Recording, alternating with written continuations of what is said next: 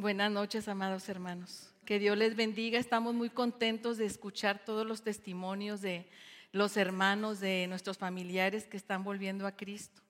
Y yo hago partícipe de eso también, que un hermano mío este, va a volver al camino y ya empezó a buscar de Dios y estoy muy contenta por eso.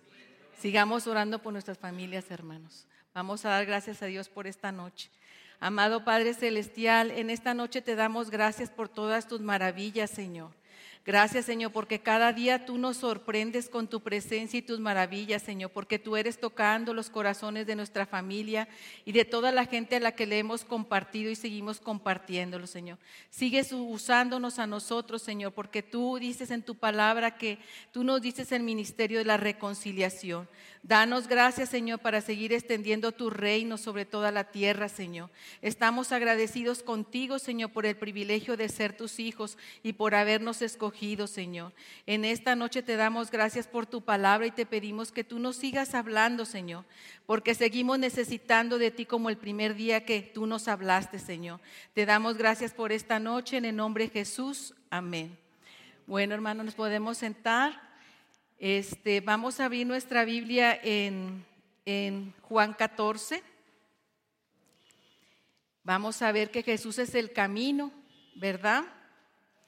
Vamos a ver que Jesús es el camino. Aquí en el capítulo 14 nos habla que Jesús es el camino y en el capítulo 13, en el 21, ahí Jesús empieza, a decir que alguien le va a entregar.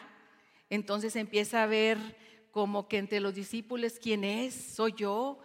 empezó a haber desconfianza entre ellos, a lo mejor antes no había desconfianza, creían que había armonía entre todos, ¿verdad? Y ahí empezó a haber desconfianza. Y después en, en el, en el 1333 dice que ya no va a estar con ellos, que se va a ir. En el 13:36 dice, me buscaréis, pero como dije a los judíos, así os digo, ahora vosotros a donde yo voy, vosotros no podéis ir. Eh, y en el, en el otro anuncia la negación de Pedro. Entonces aquí podemos ver que Jesús los estaba preparando porque Él ya no iba a estar con ellos. Ellos estaban acostumbrados a oírlo y no solamente a escuchar sus enseñanzas, sino a ver el poder de sus enseñanzas, ¿verdad?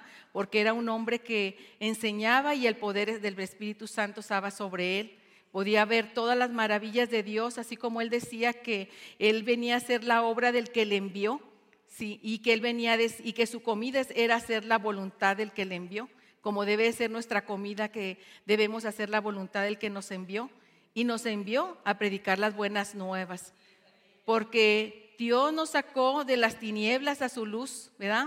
Para anunciar las virtudes, ¿verdad? A eso nos llamó a todos. Todos hemos sido llamados a ello, con diferentes dones, en diferentes este, situaciones, cada una, ¿verdad? este, nos llamó. Como hayamos estado, así nos llamó Dios. Entonces aquí podemos ver que dice que Jesús es el camino. El 14.1 dice, no se turbe vuestro corazón, creéis en Dios, creed también en mí. O sea, porque empezaron a decir, ya nos vamos a quedar solos, ya que ahora quién nos va a dirigir si andábamos con Él, ¿verdad? Dice, y luego les promete lo que viene después, que viene, dice, en la casa de mi Padre muchas moradas hay si no fuera yo, le hubiera dicho, voy pues a preparar el lugar a vosotros. Y es lo mismo que a nosotros nos dice hoy, que tiene un lugar para nosotros, ¿verdad? Y si me fuera y os preparé el lugar, vendré otra vez y os tomaré a mí mismo, para que donde yo estoy, vosotros también estéis, y vosotros sabéis a dónde voy, y sabéis el camino. Y le dijo Tomás, Señor, no sabemos a dónde vas, ¿cómo pues podemos saber el camino? Jesús le dijo, yo soy el camino, la verdad y la vida, y nadie viene al Padre sino por mí. Ese es un camino que nosotros empezamos a conocer desde el momento que nos presentaron el Evangelio, desde ese momento que nos presentaron el Evangelio y que la palabra de Dios llegó a nuestro corazón y como dice la palabra, ¿verdad? Que el Espíritu nos dio convicción, ¿verdad? De justicia y de juicio, ¿verdad? Entonces, Dios tocó nuestro corazón y algunos lloramos, nos conmovimos y nos atrajo con lazos de amor. No nos trajo a latigazos, nos conmovió su presencia y el amor que nos tenía. Y cuando sentimos eso dijimos, ese es Dios, Dios me está hablando. Cuando recibimos por primera vez el Evangelio nos gozamos y nos alegramos porque nos sentíamos vacíos, sentíamos que nos faltaba algo en la vida, que algo nos faltaba. Íbamos pero a la iglesia, pero regresábamos igual, con un conocimiento, pero sin nada vivo en nuestro corazón. Entonces aquí podemos ver que este camino tiene un principio y un fin. Cuando empezamos a caminar hay un principio y un fin. Y entonces podemos saber qué necesitamos para andar en este camino. Pues resulta que Nicodemo tuvo un encuentro con Jesús, así como nosotros tuvimos un encuentro con Jesús. Y Jesús le dijo a Nicodemo que le era necesario nacer de nuevo y que teníamos que nacer del espíritu y del agua.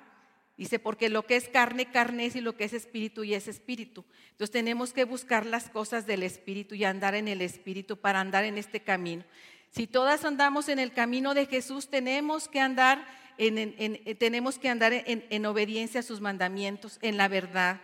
Entonces aquí podemos ver, ¿verdad? Que si pues habéis resucitado en Cristo, debemos de buscar las cosas de arriba, ¿sí? Dios nos ha llamado a buscar las cosas de arriba, no las terrenales. Y dice también la palabra de Dios que el camino de, vida es hacia arriba para el entendido. Todos los que estamos aquí hemos sido entendidos, ¿verdad? Que necesitamos a Dios y que separados de Dios no podemos hacer nada. Dice que para apartarnos del Seol abajo. O sea que nuestro camino debe ser hacia arriba, ver las cosas de arriba y las cosas de arriba las podemos ver en su palabra. Aquí las podemos ver. Entonces aquí podemos ver que es una carrera este, Pablo nos presenta como una carrera eh, el, camino del cristiano. Así nos lo presenta. Y, saben que en el atletismo, en el atletismo hay diferentes tipos de carreras.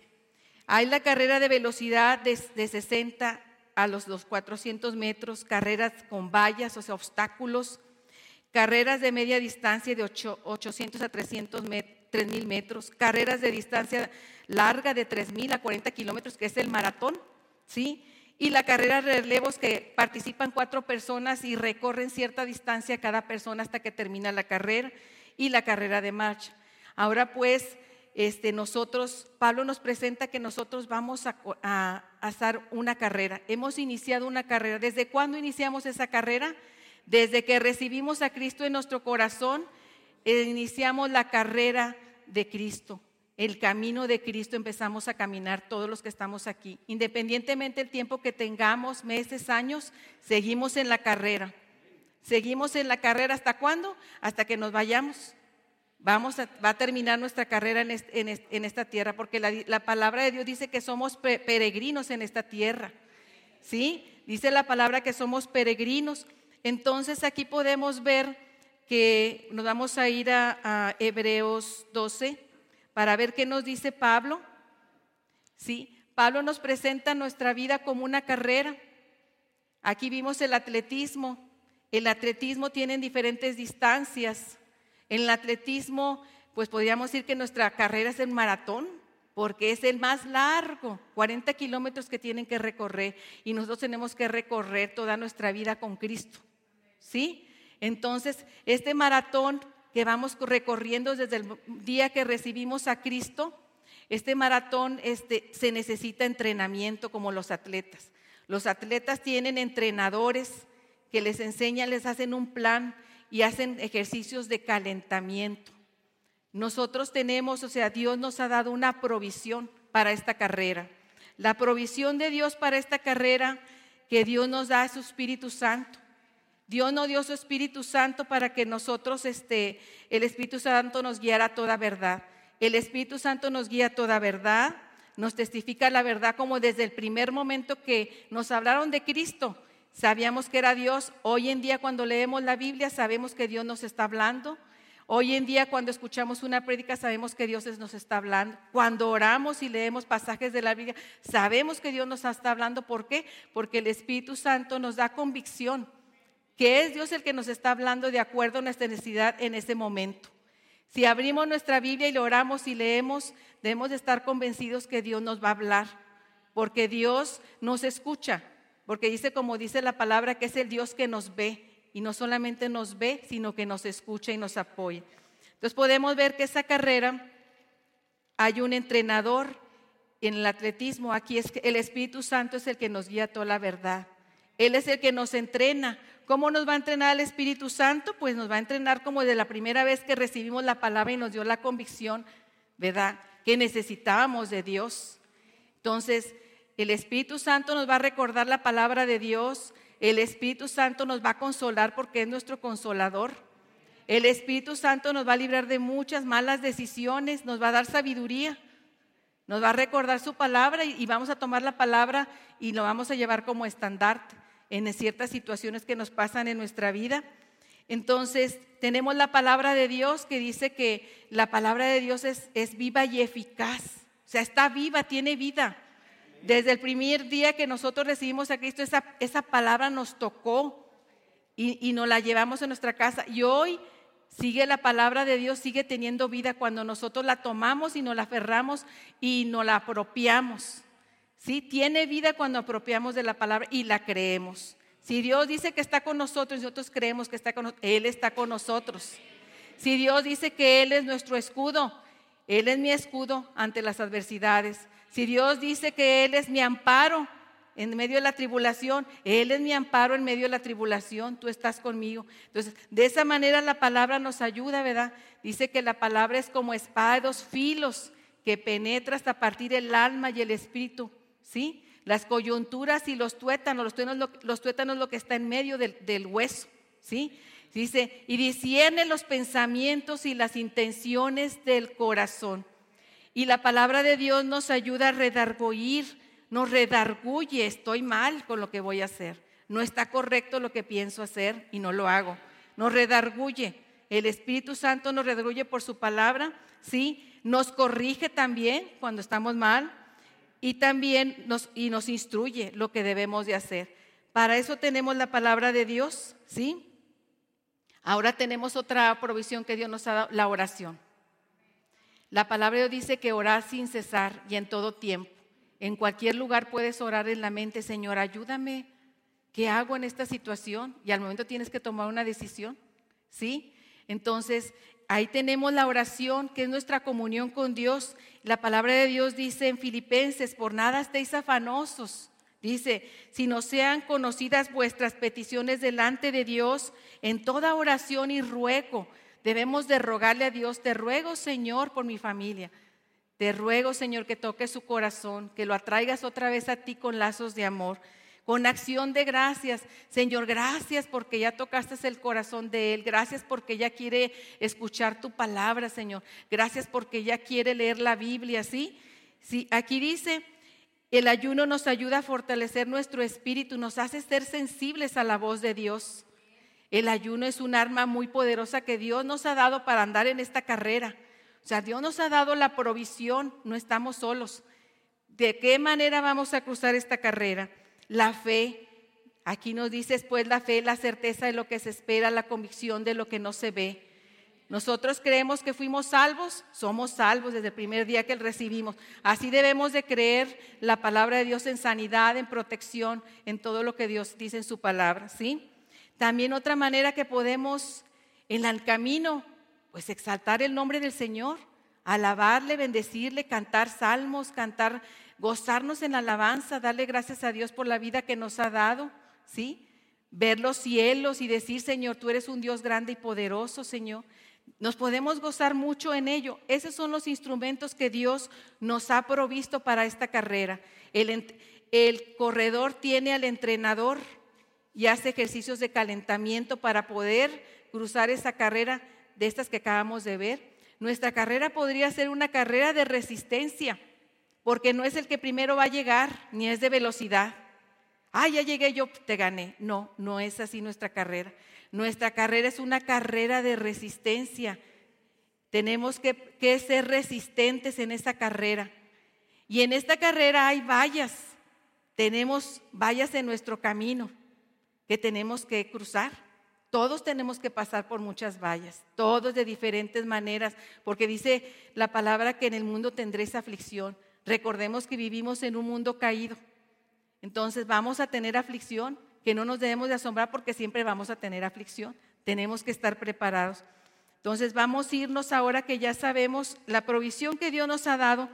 Dice aquí en, Hebreos 12, por tanto vos, dice, por tanto nosotros también teniendo en derredor nuestro tan grande nube de testigos. Cada uno de nosotros tenemos testigos. Tenemos a nuestra familia, a nuestros compañeros de trabajo, a nuestros vecinos que siempre nos están mirando, a ver qué hacemos, qué decimos, siempre nos están mirando. Por eso tenemos que cuidar nuestros caminos y tener un buen testimonio, para poder dar testimonio y para que ellos crean en Dios, ¿sí? Dice aquí, despojémonos de todo peso, ¿sí? ¿Qué puede ser ese, ese peso? Pues ese peso pueden ser los afanes del día, ¿sí? El trabajo, los hijos, los problemas económicos, pueden ser todo eso, ¿sí? Puede agobiarle los afanes. Y aquí dice que nos despojemos de esos, ese peso. Porque una carrera, si ustedes van con unas tinas cargadas, se van a cansar y no llegan, ¿verdad? Y se detienen. Entonces tenemos que deshacernos de todo ese peso, de los afanes, de las frustraciones, ¿sí? Y también dice que del pecado que nos asedia. El pecado siempre nos va a estar asediando, ¿sí?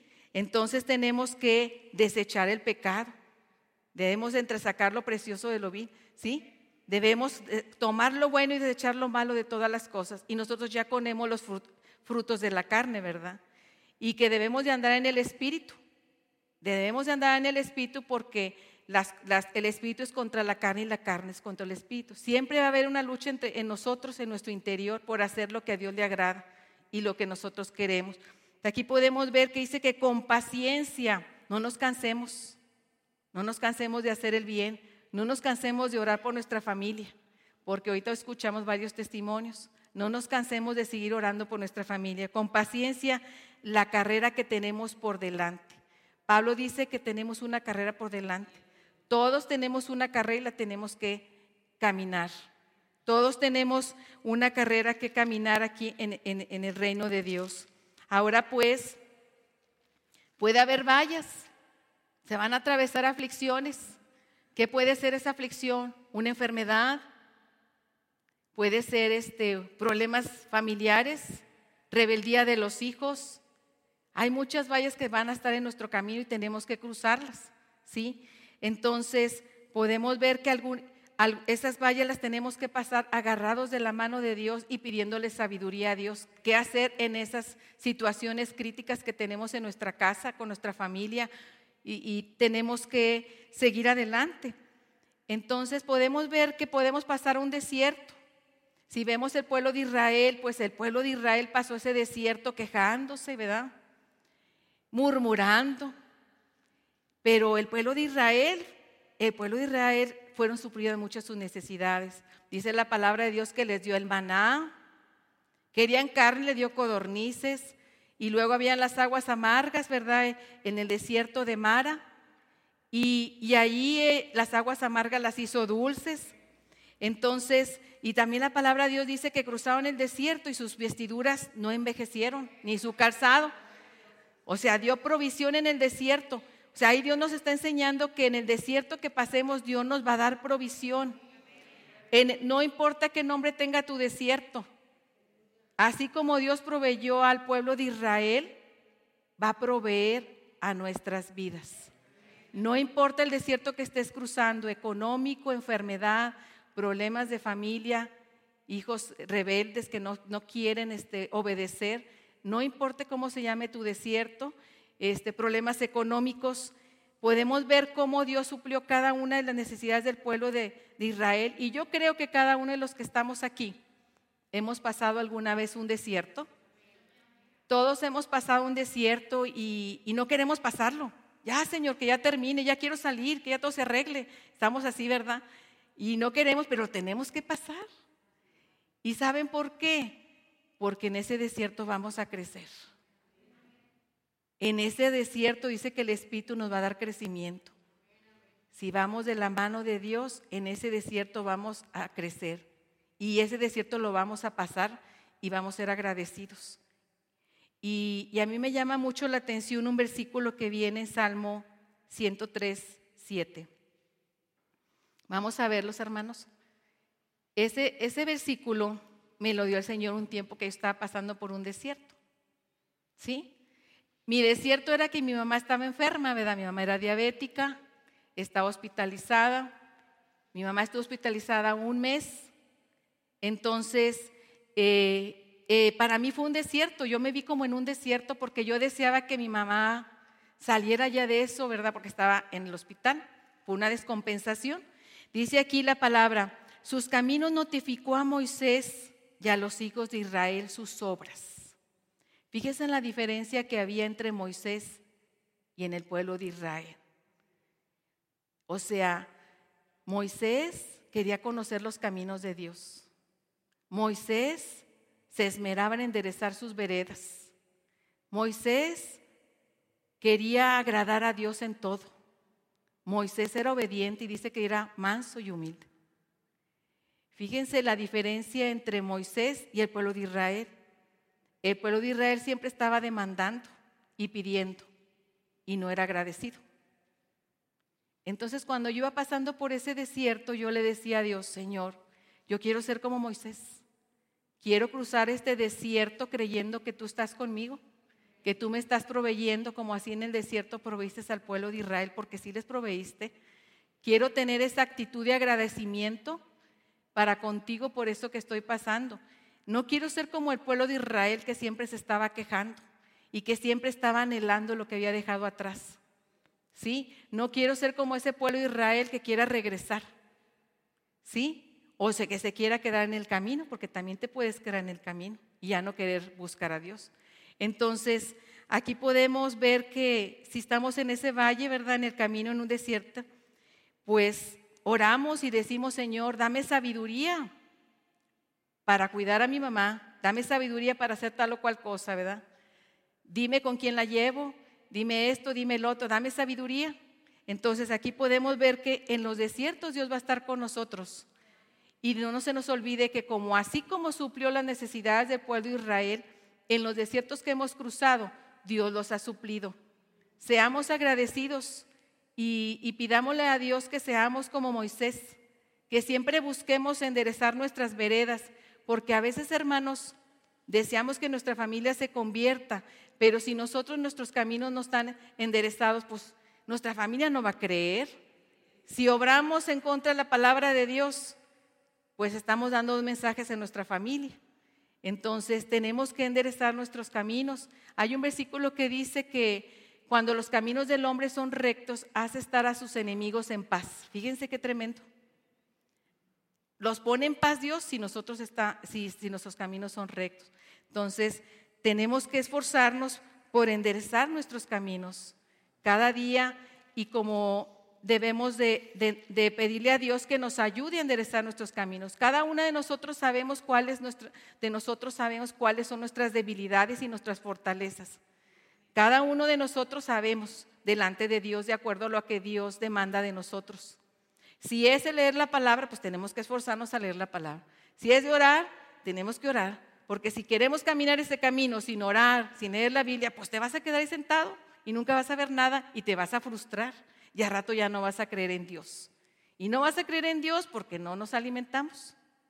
Si no nos alimentamos, nos vamos a desanimar y, nos vamos, y vamos a creer que estamos solas y no estamos solos. Dios está con nosotros. Entonces, este es el mensaje de hoy, que Jesús es el camino, la verdad y la vida, y nadie viene al Padre si no pone este camino lo iniciamos desde el momento que recibimos a Cristo en nuestro corazón. No sé cuántos años tengamos, cada quien tenemos diferente, pero el crecimiento lo da Dios y es conforme a nuestra obediencia como crecemos. ¿Sí? Es conforme a como lo que tenemos aquí lo pongamos por ahora acá. Sí, es conforme a la obediencia. Mientras más obedientes seamos, vamos a crecer más pronto y ciertas pruebas que nos vengan las vamos a pasar con 100 y nos vamos a gozar. Ay, la pasé en 100. Y otras las vamos a pasar de panzazo, ¿verdad? Porque no, la pasé, Señor.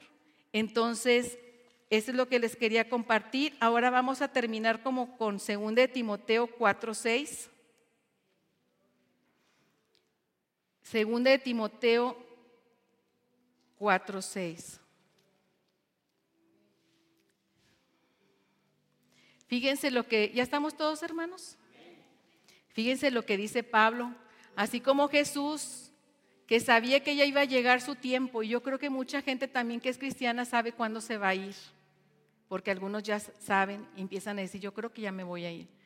Pablo aquí sabía que ya se iba a ir, dice aquí, porque yo ya estoy para ser sacrificado y el tiempo de mi partida está cercano.